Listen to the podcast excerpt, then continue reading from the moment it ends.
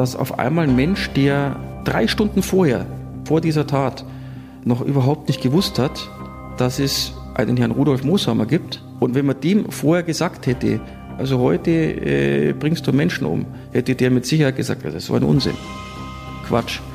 Und dass es dann sowas gibt, wie hier es sich entwickelt hat, das ist, muss man sagen, wirklich sowas von Schicksalsbehaftet. Also äh, wie das Schicksal, was das Schicksal dann so, so aus einem macht und wie sich das dann entwickeln kann, oft unvorhersehbar und ähm, auch von gewissen Umständen und auch Zufällen abhängig, ähm, wo man dann am Ende des Tages landet. In diesem Fall hätte ein 25-Jähriger namens Herisch Ali Abdullah einen ganz normalen Abend haben können. In seiner Wohnung unterm Dach in der Kittlerstraße in Sendling. Gemütlich auf der Couch vor dem Fernseher. Doch er ging nach draußen, um einen gigantisch guten Abend zu haben. Doch in der Spielhalle gewann er nicht, sondern verlor alles. Er hätte traurig nach Hause gehen können, langsam mit sich selbst hadernd oder ganz schnell fliehend vor dem Misserfolg. Doch er ging, wie er ging, begegnete, wem er begegnete und wurde vom Anonymen zum Meistgesuchten, weil das Schicksal es eben so wollte, sagt Anwalt Adam Ahmed. Er muss erstmal da vor Ort sein. Also die müssen sich erstmal irgendwie begegnen können. Ja, da muss ja nur mal die rote Ampel dazwischen sein oder eine Grünphase mehr, dann passiert das gar nicht. Dann äh, sucht, sucht das Opfer den Täter sozusagen äh, aus. Das ist ja auch nochmal, also die Wahrscheinlichkeiten, diese Verkettung von Unwahrscheinlichkeiten, muss man sagen, die waren da so extrem. Ja, also äh, dann auch einzusteigen, da mitzufahren. Äh, also das sind alles Dinge, wo man wirklich dann sich denkt, dass es sowas gibt, äh, kann man sich überhaupt nicht vorstellen. Ihr hört The Unknown Mosi Story. Die wahre Geschichte einer fatalen Begegnung, einem kometenhaften Aufstieg und dem tragischen Ende eines Münchner Originals. Was? Ermordet? Da muss ich sofort meine Freundin anrufen. Der war doch so nett. Ich fasse es nicht. Oh, das tut mir aber jetzt leid. Na, ermordet, das kann doch nicht sein. Gong 96.3 Mordsgeschichten. Die größten Fälle der Münchner Kriminalgeschichte. Wo treiben Sie sich denn rum? Weil mich finden Sie in keiner dunklen Gasse. Mein erster Gedanke war, um Gottes Willen. Wer hat Herrn Mooshammer gestern Abend beobachtet, sei es nun in Grünwald beziehungsweise im Stadtgebiet im Bereich Hauptbahnhof? Liegt jetzt 15 Jahre zurück, also auch, auch heute noch was ganz, was ganz Besonderes. Er war Kult. Es ist Spaß, es ist Gaudi. Ein Unikat. Ohne diese geht gar nichts, das ist klar. Eine absolute Marke und gehörte zu München wie das Bier. Hallo, ich grüße alle Radiogong-Hörer. Und nicht nur ihr, euer Moses, sondern die Dese ist auch dabei. Die Dese sagt Hallo und Grüß Gott. Rudolf Mooshammer. Mooshammer war eine Persönlichkeit, die in München jeder kannte. Es ist traurig. Im Januar 2005 wird der exzentrische Modedesigner in seiner Grünwalder Villa ermordet. Diese Story kennt so gut wie jeder. Doch hier wollen wir euch nicht nur von diesem Mord, sondern auch eine bisher ganz unbekannte Geschichte erzählen, die am Freitag, den 14. Januar 2005, seinen Anfang genommen hat, als beim damaligen Leiter der Mordkommission Josef Filfling das Telefon läutet. Da kam dieser Anruf von der Dienststelle Todesermittlung. Der Leiter dort hat mir gesagt, der Moosmann liegt tot in der Wohnung. Und dann sage ich, und wie kommst du darauf, dass äh, das ein Fall für die Mordkommission ist?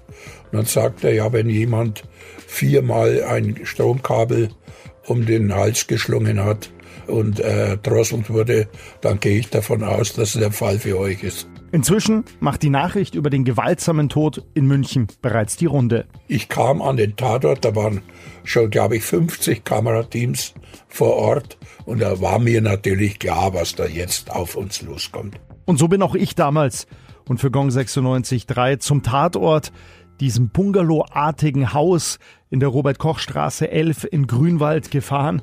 Und ich muss sagen, die Bilder vor Ort immer noch präsent, völlig unvergesslich, weil so aufgescheucht, so am Durchdrehen, so nervös habe ich eine Pressemeute tatsächlich noch nie erlebt. Die Polizei hatte das Grundstück längst abgesperrt, mit rot-weißem Band natürlich, und direkt davor haben sich Szenen abgespielt, das kann man sich einfach nicht vorstellen.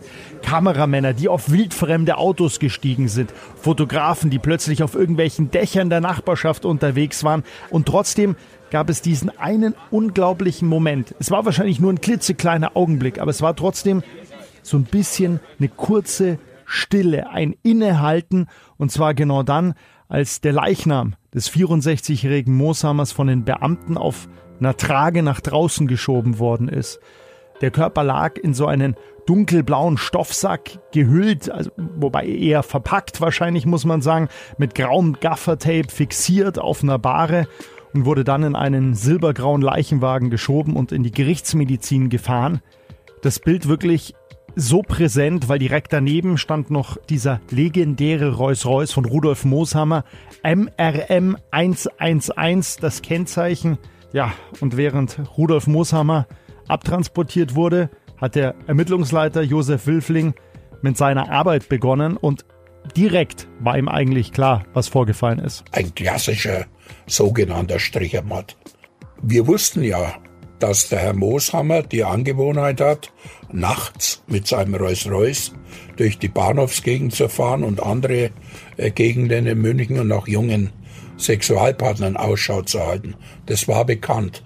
Das war äh, ja fast schon Suizid, äh, was der gemacht hat. Brandgefährlich. Aber er hat ja alle Warnungen in den Wind geschlagen. Und so also nach dem Motto, ich habe so gute Menschenkenntnis, ich sehe das jemand an, ob er gefährlich ist. Und dann hat er eben Anbahnungsgespräche geführt, indem er einen Video vorgezeigt hat, einen Porno-Video, hetero. Er wollte nur Heterosexuelle. Und äh, die hat er dann gefragt, äh, ob sie die nächste äh, Videothek kennen. So ist er ins Gespräch. Ach, steig doch ein, kannst mir den Weg zeigen. Und dann hat er in dem Anbahnungsgespräch rausgefunden, ob der bereit ist, mit ihm mitzugehen oder nicht.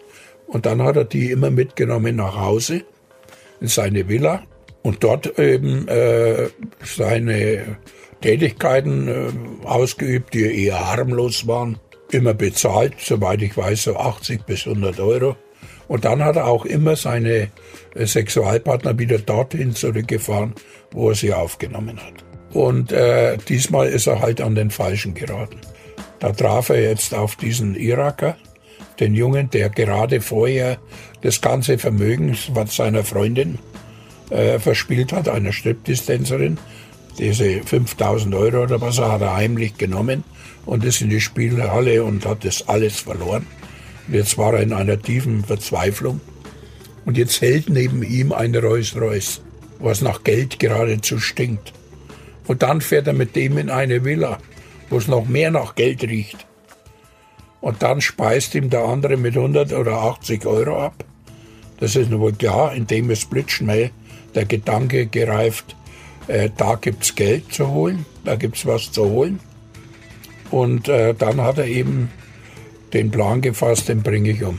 Und der äh, Mooshammer kam aus dem Badezimmer und wollte den heimfahren, ging die Treppe runter, das war im Obergeschoss.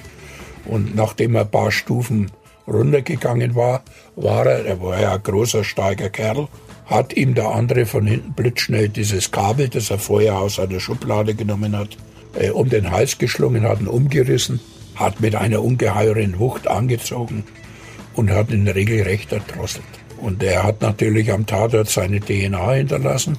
Er war auch in der DNA-Datei gespeichert und man konnte auch, man hätte auch anhand der Handydaten ihn ermitteln können. Am Freitagmorgen kam die Meldung vom Tod des Modemachers und bereits am Samstagabend, also nur eineinhalb Tage später, observierte die Polizei bereits die Wohnung des Verdächtigen und hat dann gegen 22.30 Uhr in Form des SEK auch zugeschlagen, kurz nachdem Herisch A. nach Hause gekommen ist.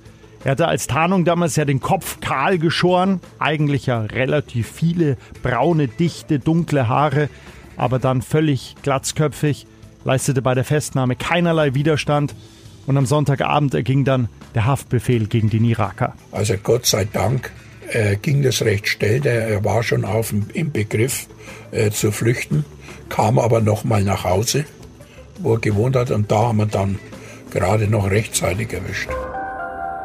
Soweit der bekannte Teil. Denn jetzt kommt ein bis dato völlig Unbekannter ins Spiel. Der damals 34-jährige Adam Ahmed.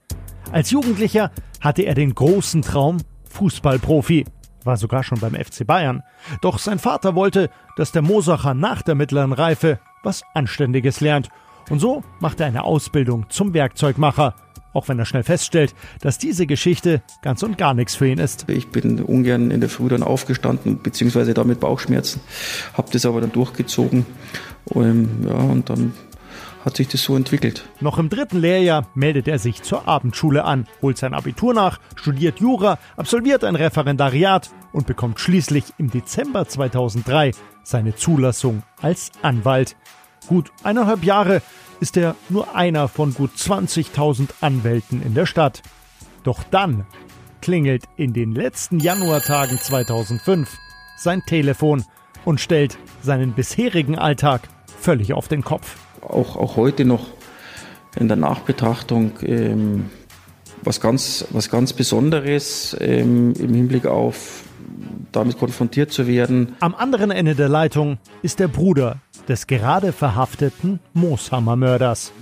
Weil er einfach jemanden wollte, der aus, wenn man so will, Kulturkreis, aus derselben dieselbe Herkunft hat, eben im Sinne, ja, dem kann ich vertrauen. Dadurch, dass mein Vater ja aus dem Irak kommt und der Mandant auch Iraker, Iraker ist. Nach ein paar Minuten ist das Gespräch beendet und ein erstes Treffen vereinbart. Doch anstatt sich die Finger zu reiben, einen solchen Fall an Land gezogen zu haben, beginnt Adam Ahmed erstmal zu überlegen. Schließlich beherrscht die Ermordung toujours die Medien und er ist ein bislang völlig unbeschriebenes Blatt. Soll ich mich dem stellen? Soll ich das annehmen? Bin ich dem gewachsen? Kann ich dem Mandanten überhaupt helfen? Das waren so die Fragen, die, die mich beherrscht haben. Gerade am Anfang war es so, dass ich erstmal Informationen wollte und völlig unentschlossen war, ob ich das überhaupt annehme. Ich hatte bis dahin auch, da hatte ich auch nie einen Hehl draus gemacht, ähm, vor allem den Mandanten und den Angehörigen auch gegenüber nicht, aber es war für die nicht entscheidend, dass ich äh, Nobody bin, dass ich keine Ahnung habe jetzt von, vom Schwurgericht. Deshalb hatte ich mir auch überhaupt nicht Gedanken darüber gemacht, oh, das könnte jetzt ein groß oder ist ein großer Fall, das war mir schon klar, aber das könnte jetzt für mich beruflich ein Durchbruch sein. Also das war nicht mal im Ansatz äh, in meinem Kopf drin, sondern einfach zunächst mal nur die Frage, kann, kann, soll ich mich dem stellen, soll ich das annehmen, bin ich dem gewachsen, kann ich dem Mandanten überhaupt helfen? Doch Adam Ahmed nimmt den Fall an und kniet sich fortan, den wenigen anderen Fällen damals sei Dank, in die Arbeit. Ich war von morgens bis abends bei ihm in der JVA. Also ich war nicht nur mal eine Stunde drin, sondern ich habe Tage mit ihm verbracht und ihn dann entsprechend kennengelernt. Am 2. November 2005, 292 Tage nach dem Mord an Rudolf Mooshammer, beginnt vor dem Münchner Schwurgericht der Prozess gegen Hirisch A. Für seinen Verteidiger unvergesslich. Also innerlich war das natürlich für mich äh, ganz großes Kino. Ich habe, wie es jeder machen würde, versucht, das äh, nach außen hin äh, nicht kundzutun. Aber äh, das ist völlig klar, dass das eine, eine absolute Besonderheit war. Also ich, ich komme ja aus der, aus der Fußballer-Ecke. Also ich denke, das kann man vergleichen mit einem, der der äh, bei den Bayern Amateuren spielt und auf einmal nominiert wird und dann auch von Anfang an spielt äh, am Mittwoch für den FC Bayern in der Champions League. Also äh, der versucht auch sein Bestes zu geben, ist aber natürlich innerlich nervös äh, ohne Ende und so war es natürlich hier genauso. Bestens vorbereitet und ohne erkennbare Anspannung beginnt er mit seiner Verteidigung. Die Taktik ist klar. Er plädiert auf Totschlag und hat dafür einen guten Grund. Weil das, was ihm, also das, was er gemacht hat, natürlich eine Straftat ist, äh, eine Tötung, brauchen wir gar nicht drüber reden. Die große Frage war, ist es nur eine Tötung oder ist es sogar ein sogenannter Mord? Also wie hart äh, wird er bestraft? Wir wissen, er hat äh, die besondere Schuldschwere bekommen, ist wegen Mordes verurteilt worden. Aus meiner Sicht ein Fehlurteil. Ähm, für mich war das ein ganz einfacher Totschlag und die Situation, die er geschildert hat, wie es dazu gekommen ist, bin ich auch völlig überzeugt davon, dass es so ist, wie er das geschildert hat. Davon ist das Gericht aber abgewichen. Das Gericht meinte, es sei ganz anders gewesen. Und da hat er mich einfach überzeugt, dass hier äh, das Opfer Rudolf Mooshammer nicht jetzt nur, weil er den Täter mitgenommen hat, darum geht es gar nicht, ja, sondern wie er dann nach diesem sexuellen Akt mit ihm umgegangen ist. Er wollte ihn rausschmeißen. Davon ist ja dann das Gericht nicht ausgegangen. Das verstehe ich bis heute nicht, warum das Gericht sich so dagegen gestellt hat, inhaltlich. Nach außen hin habe ich für mich schon eine Erklärung. Fallstand in der Öffentlichkeit. Ich meine, dass ähm, wenn das Opfer nicht Herr Rudolf Mooshammer gewesen wäre, hier auch keine Verurteilung wegen Mordes am Ende herausgekommen wäre. Das ist meine feste Überzeugung. Das Gericht sah es dagegen als erwiesen an, dass Herisch A. Mooshammer heimtückisch aus Habgier und in der Absicht, ihn auszurauben, erdrosselt hatte. Am 21. November 2005 wird er deshalb auch wegen besonderer Schwere der Schuld verurteilt. Es war für mich schon eine extreme Enttäuschung, jetzt nicht für mich persönlich. Also klar, Ziel, Ziel ist nicht erreicht worden, sondern ich war enttäuscht und bin es auch weiterhin, weil ich sage, das ist äh, ein Gericht kann so nicht urteilen. Es ist in der Sache nicht richtig. Ich kann nicht irgendwas konstruieren. Ich musste schon belegen können. Und es waren hier einfach Konstruktionen, die Sie aber im Rahmen der Revision gar nicht angreifen können. Wenn ein Urteil nachvollziehbar geschildert ist, dass ein Gericht sagt, ich bin davon überzeugt, dass das so und so war und da Argumente bringt, dann denkt immer der Außenstehende, ja, ja, dann wird es schon so gewesen sein. Ja, ähm, jetzt hier in dem Fall Herrisch A die Aussage von meinem Mandanten, dass der Herr Rudolf Mooshammer zu ihm gesagt hat, so, jetzt gehst du erstmal raus, ähm, nachdem der sexuelle Akt vorüber war. Ähm, und auf seine Art und Weise des Herrn Rudolf Mooshammer, wo man schon aufgrund seiner, seiner Medienauftritte sich so einen Eindruck verschaffen kann, ähm, mit gewissen Suffisanz und dann das steigert durch und, und eine Überheblichkeit zum Ausdruck bringt. Und ja, du kriegst jetzt nichts und ähm, sonst rufe ich die Polizei und so weiter. Und davon ist ja das Gericht nicht ausgegangen. Das Gericht hat gesagt, das hat es nicht gegeben, das ist eine Schutzbehauptung. Jetzt muss man aber sagen, dass der herrische Art das gleich am Anfang seiner Festnahme ohne Beisein eines Anwalts gesagt hat. Das hat ihm keiner eingeredet. So schlau ist er auch nicht. Ja, da hat er die blanke Wahrheit gesagt, was abgelaufen ist. Und ähm, dann heißt es, nö, das war so nicht, das muss anders gewesen sein und dafür habe ich überhaupt kein Verständnis. Oder, wie Ahmed weiter sagt, in diesem Fall habe er gelernt, dass im Zweifel für den Angeklagten definitiv nicht immer zutrifft. Es war ja zum Beispiel auch die Behauptung äh, aufgestellt worden im Urteil, die Überzeugung, es war so, dass er die Schubladen durchwühlt hat beim Herrn Rudolf Mooshammer. Der Mandant sagt, das stimmt nicht, das hat er gar nicht gemacht. Wie ist man dazu gekommen? Ja, die Putzfrau habe kurz davor, sei sie ja in dem Haus, in der Wohnung gewesen und dann sei der Rudolf Mooshammer ja auch bekannt dafür gewesen, ein ordnungsliebender Mensch zu sein. Und die Schubladen waren jedenfalls nicht komplett verschlossen. Also sie waren jetzt nicht offen, wie man sich das so vorstellt, sondern sie waren nicht komplett verschlossen. Das heißt, äh, konkret, da war die Schublade vielleicht noch 0,5 Zentimeter nicht komplett sozusagen in, in dem Schubladenfach äh, zurückgeschoben, sondern hat minimal rausgeschaut, wie es halt dann manchmal so ist, ja, aber die Schublade war nicht offen. Und ähm, daraus dann den Schluss zu ziehen, er hat die Schubladen durchwühlt. Also, wenn die Schublade offen gewesen wäre, okay war aber nicht. Das verstehe ich bis heute nicht und ähm, deshalb ist es aus meiner Sicht ähm, auch im Hinblick auf das Urteil Mord ein Fehlurteil. Und deshalb sitzt Teresch A. auch jetzt, über 15 Jahre nach der Tat, nach dem Mord an Rudolf Mooshammer, immer noch im Gefängnis. Wir sind jetzt in der Phase, wo man zumindest mal beantragen kann, dass äh, über den Zeitpunkt der Entlassung über die sogenannte Mindestverbüßungsdauer eine Entscheidung getroffen wird. Also ähm, die besondere Schuldschwere bringt ja zum Ausdruck, dass man das ja sowas wie eine gelbe Karte zum Zeitpunkt schon des Urteils, dass man nicht schon nach 15 Jahren entlassen werden kann auf Bewährung. Das sagt ja die besondere Schuldschwere aus, dass diese Möglichkeit einem genommen wird. Jetzt hat man aber hier natürlich die Besonderheit, dass er aus dem Irak kommt, dass äh, möglicherweise, äh, also die, die Ausweisung ist ja schon lange rechtskräftig, die ist ja noch im ersten Jahr damals während der Verhandlung rechtskräftig geworden, ähm, dass er infolgedessen aufgrund so einer speziellen Norm in der Strafprozessordnung ähm, sich dorthin abschieben, dass er dorthin abgeschoben werden kann. Ähm, muss man aber schauen, weil die, äh, es wird im Irak natürlich auch Probleme geben aufgrund des Ausgangsdelikts. Ja.